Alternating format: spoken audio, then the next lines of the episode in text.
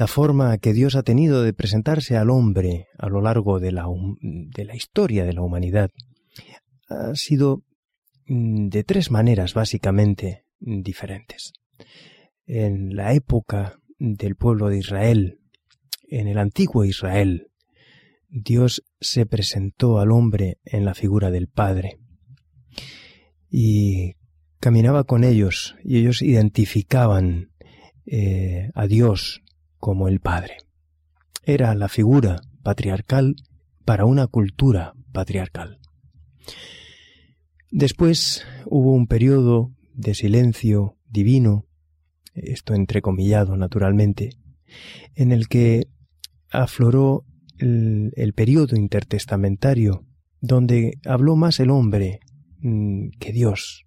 Y allí surgieron las distintas filosofías humanas, corrientes filosóficas, que trataron de buscar en el antropomorfismo eh, la figura mm, de un líder. Es ahí, mm, pasado ese periodo de 400 años, cuando aparece Dios manifestándose al hombre en la figura humana, cuando, como dice el apóstol Pablo en la epístola a los filipenses, adoptó una forma humana. Y ahí Jesús, el Hijo de Dios, se presenta y se conecta a la humanidad como el líder que ha de liberar al mundo de su condición esclava, al pueblo de Israel de la esclavitud del imperio romano.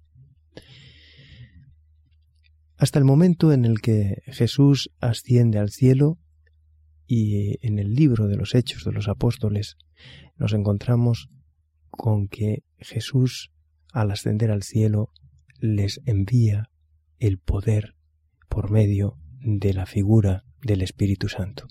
Y es en esta última dispensación en la que nosotros podemos encontrar la persona divina del Espíritu Santo actuando en nuestro interior. Por eso me gustaría presentarte esta, esta tarde al Espíritu Santo como un amigo.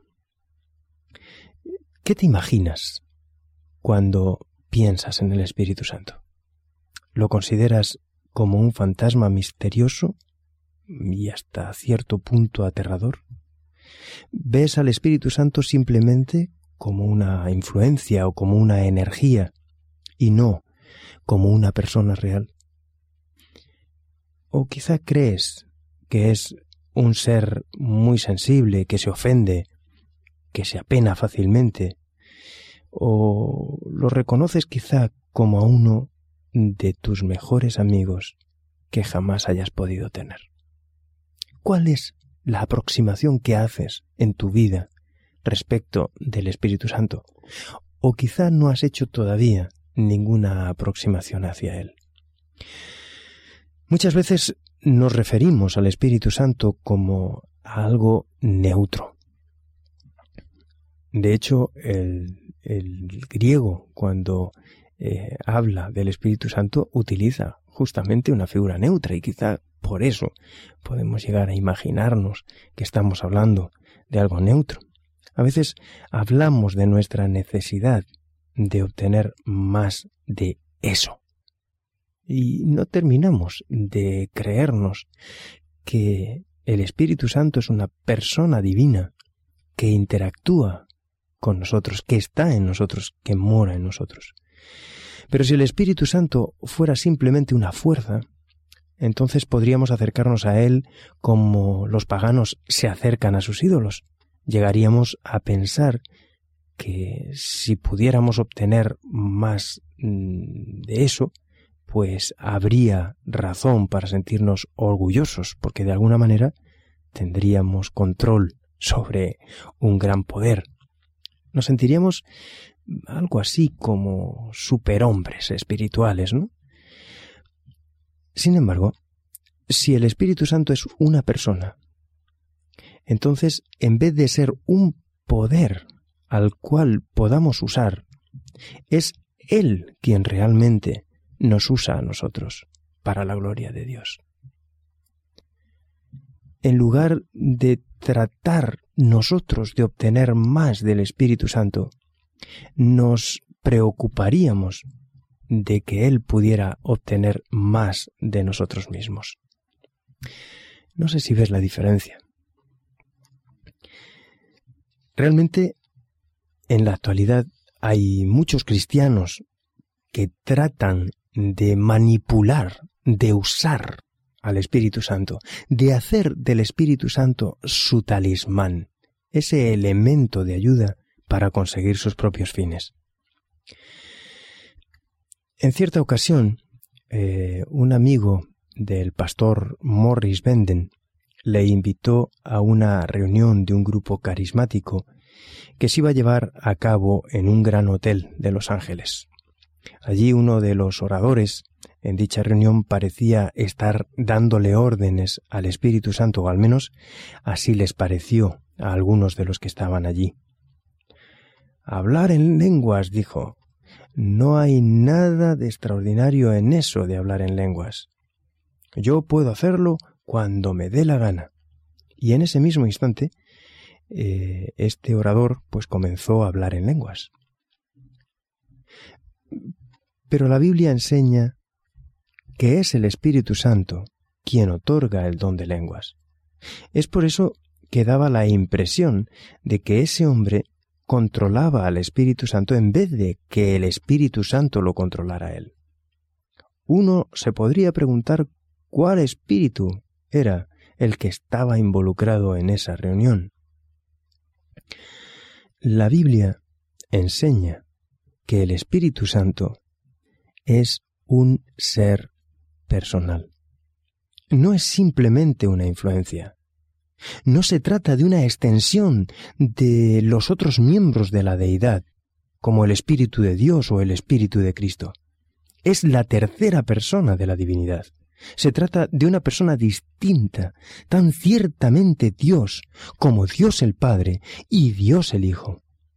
En el bautismo de Jesús fue el Espíritu Santo el que descendió en forma corporal como de paloma.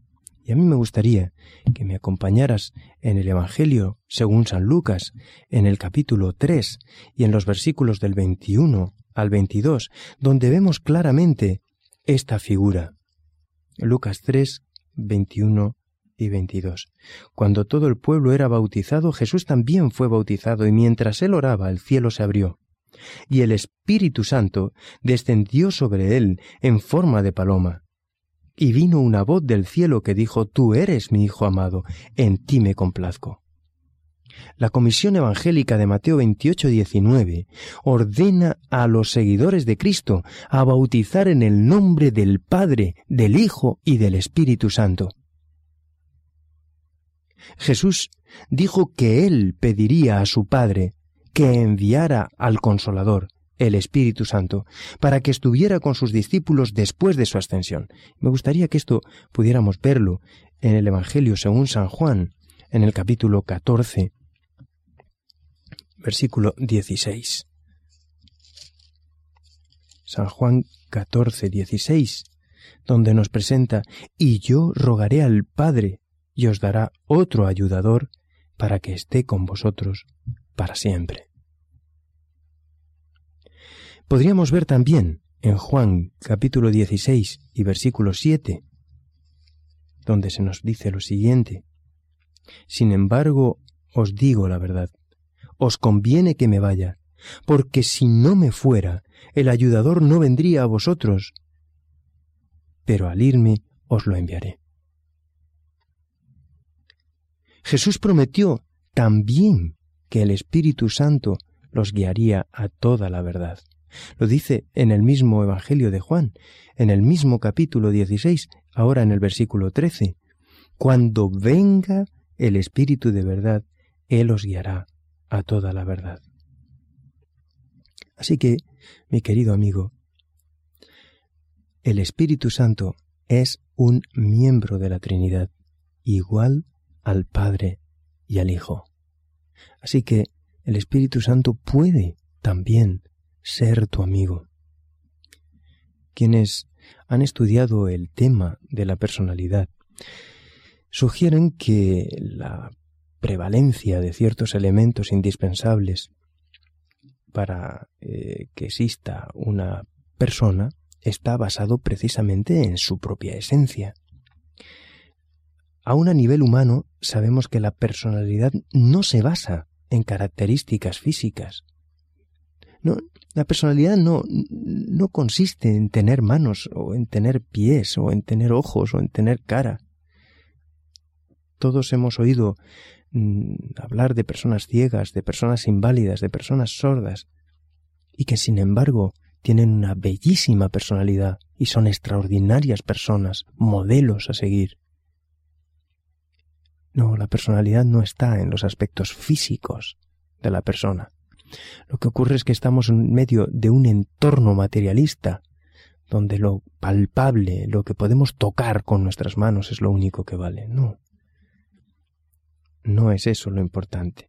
La personalidad se basa, cuando menos, en tres elementos básicos. Primero, en una mente.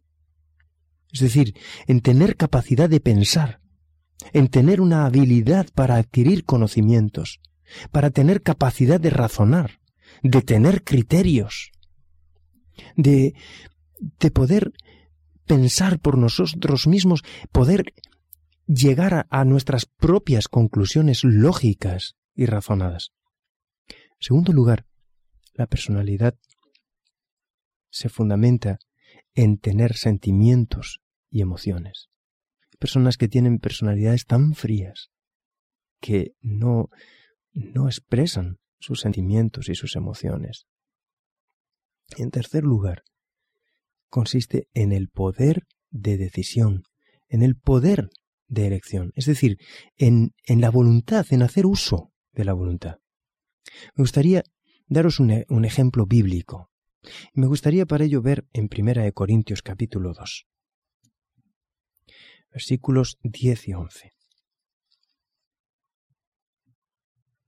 Pero Dios nos lo reveló por el Espíritu, porque el Espíritu lo explora todo, aun lo profundo de Dios. Porque ¿quién de los hombres conoce lo íntimo del hombre, sino el Espíritu del hombre que está en él? Así también nadie conoció las cosas de Dios, sino por el Espíritu de Dios. Dice que Dios nos ha revelado ciertas cosas por medio de su Espíritu, y añade, porque el Espíritu todo lo escudriña, aun lo profundo de Dios. Yo quisiera preguntarte, ¿has pensado alguna vez en la posibilidad de escudriñar, de estudiar las cosas profundas de Dios? ¿Sabes? El Espíritu Santo está interesado en eso también. Y sin embargo, es Dios. Debe ser que el Espíritu Santo escudriña profundamente las cosas del Padre y del Hijo. ¿No te parece? Dice el versículo 11, lo hemos leído, ¿verdad? Porque ¿quién de los hombres sabe las cosas del hombre, sino el Espíritu del hombre que está en él? Así tampoco nadie conoció las cosas de Dios, sino el Espíritu de Dios.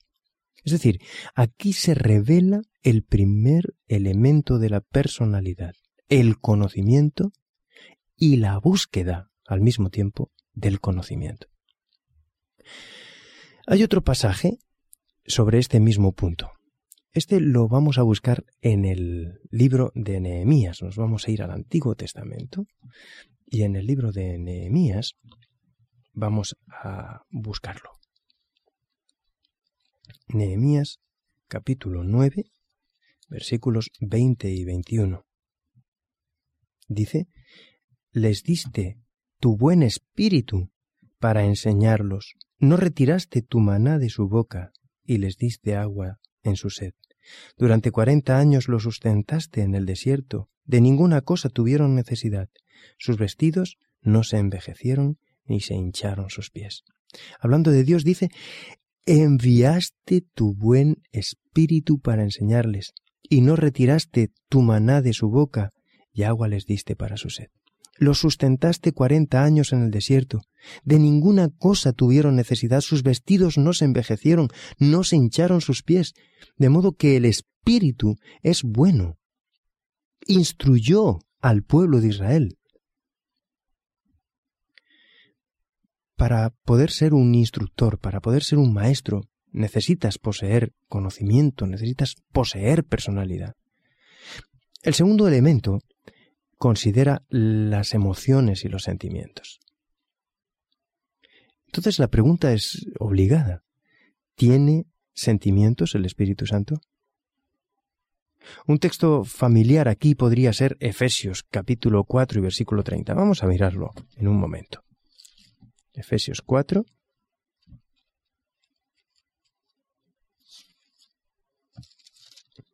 Versículo 30.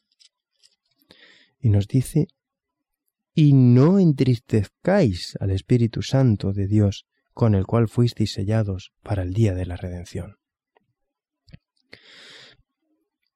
Se nos amonesta a no contristar, a no entristecer al Espíritu Santo. Así que el Espíritu Santo, como una persona, puede ponerse triste. ¿Cómo se podría poner, si no, triste la fuerza activa de Dios? No tendría sentido se pondría triste Dios, pero en cualquier caso sería Dios el que se pondría triste. Si se ha de poner triste el Espíritu de Dios es porque el Espíritu en sí mismo es una persona. A veces este texto se ha interpretado en el sentido de que el Espíritu Santo solo espera una oportunidad para abandonarnos. ¿Cuántos han dicho he ido demasiado lejos? El Espíritu Santo me ha abandonado. Temo haber cometido el pecado imperdonable. No, no, no. El Espíritu Santo puede ponerse triste porque es una persona, pero nunca nos abandona. Nunca el Espíritu Santo te va a dejar abandonado en la cuneta solo, desamparado. Así como Dios el Padre nunca dejó abandonado ni desamparado al pueblo de Israel en el desierto, así como Jesús no dejó desamparados a sus seguidores, a sus discípulos, tampoco hoy en esta dispensación el Espíritu Santo, la figura divina de Dios, la figura que en estos momentos en nuestra dispensación está con nosotros, nunca nos abandonará. No, existe la posibilidad de que nosotros lo abandonemos a Él. Eso es verdad.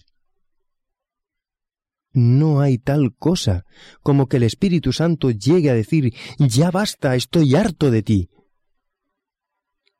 Tú has herido mis sentimientos, me voy. El Espíritu Santo nos sigue año tras año, mientras exista la más mínima oportunidad de que respondas a su llamado. El Espíritu Santo va a estar contigo llamando, tocando tu corazón.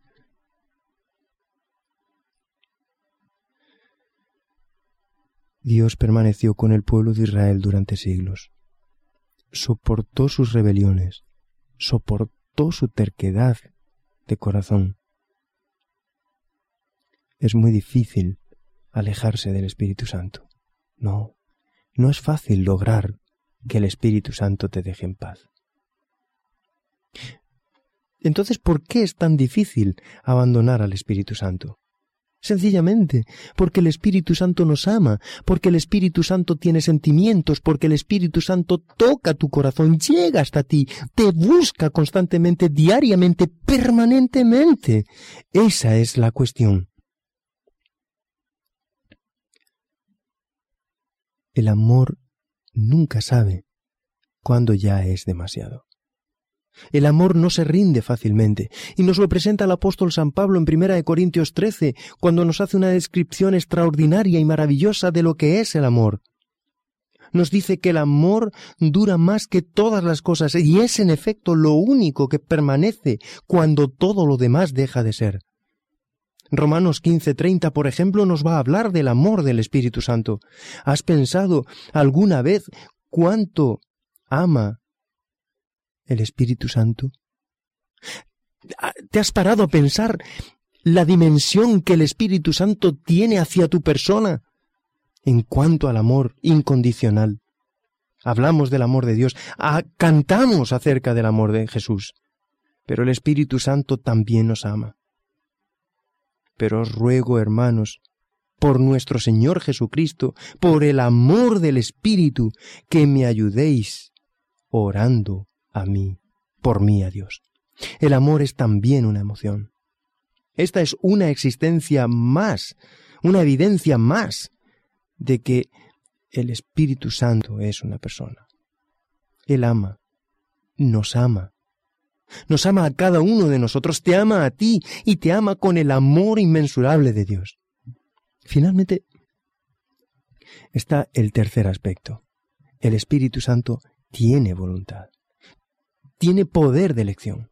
Y al referirnos a los dones espirituales, por ejemplo, al referirnos a los dones del Espíritu, en 1 Corintios 12:11 dirá, todas estas cosas las hace uno, y el mismo Espíritu, repartiendo a cada uno en particular como Él quiere. ¿Te imaginas? Como Él quiere. Si fuera la fuerza activa de Dios, no estaría haciendo una referencia explícita a la figura del Espíritu Santo. Diría que Dios lo da como Él quiere. Pero habla de la figura, de la persona del Espíritu Santo. Por lo tanto, esto demuestra que el Espíritu Santo posee una, voluntad, una facultad de elegir. Otro tipo de evidencias de la personalidad del Espíritu Santo son las obras que realiza, sus actos. Solo una persona puede ejecutar actos. Ejecuta actos que una mera influencia no podría llevar a cabo. Hemos visto que escudriña cosas profundas de Dios. Primera de Corintios 2.10, Romanos 8.26 habla de las súplicas del Espíritu Santo. Dice, y de igual manera el Espíritu nos ayuda en nuestra debilidad. Pues qué hemos de pedir como conviene no lo sabemos, pero el Espíritu mismo intercede por nosotros con gemidos indecibles. El Espíritu ora por nosotros. Él nos ayuda en nuestras flaquezas. Suena como una persona, ¿verdad?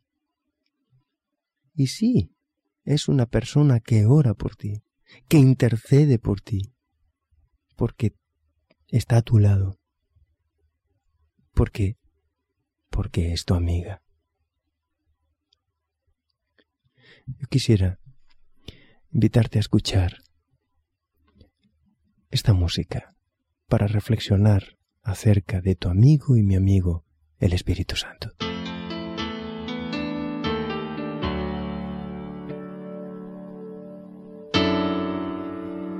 Tú los tocaste, Señor y cambiaste toda su vida.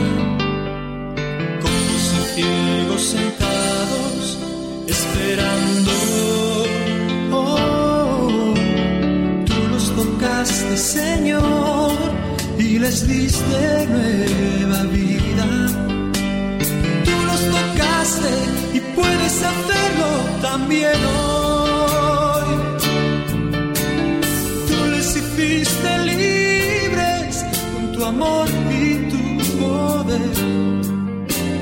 Tú solo buscas un corazón sincero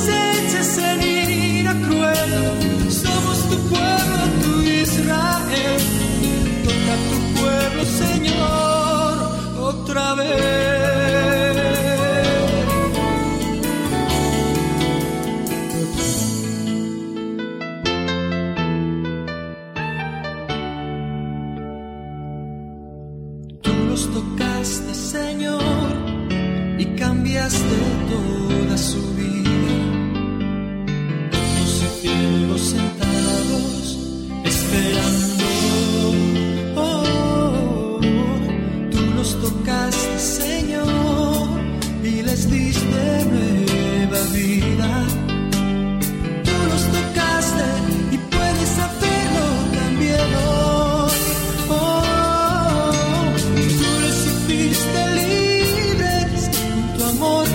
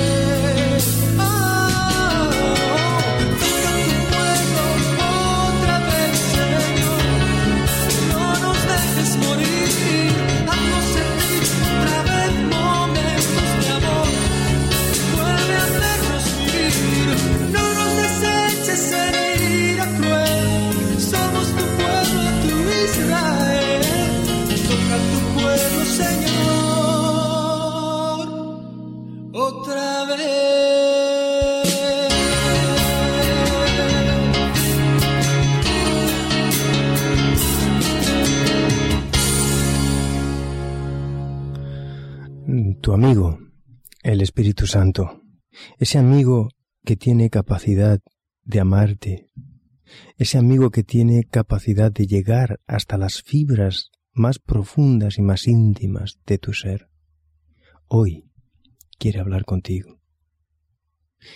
Él quiere conversar íntimamente contigo para conducir tu mirada hacia el trono de la gracia, hacia la perspectiva celestial. Y el apóstol Pablo nos dice en la epístola a los romanos, en el capítulo 26, en, el capítulo 8, versículos 26 al 28, además, el Espíritu me ayuda en mi debilidad, porque no sé pedir lo que conviene, pero el Espíritu mismo intercede por mí con gemidos indecibles. El que sondea los corazones sabe cuál es la intención del Espíritu, y Él intercede por los santos conforme a la voluntad de Dios. Sabemos que todas las cosas obran para el bien de los que aman a Dios, de los que han sido llamados según su propósito. Yo quisiera que hoy pudiera significar en tu vida un antes y un después en tu relación con Dios, en tu relación con Jesús, en tu relación con el Espíritu Santo, y que puedas sentir cómo el cielo se hace presente en tu vida cada día por medio de nuestro amigo, el Espíritu Santo. Nos vemos el próximo día. Que Dios te bendiga.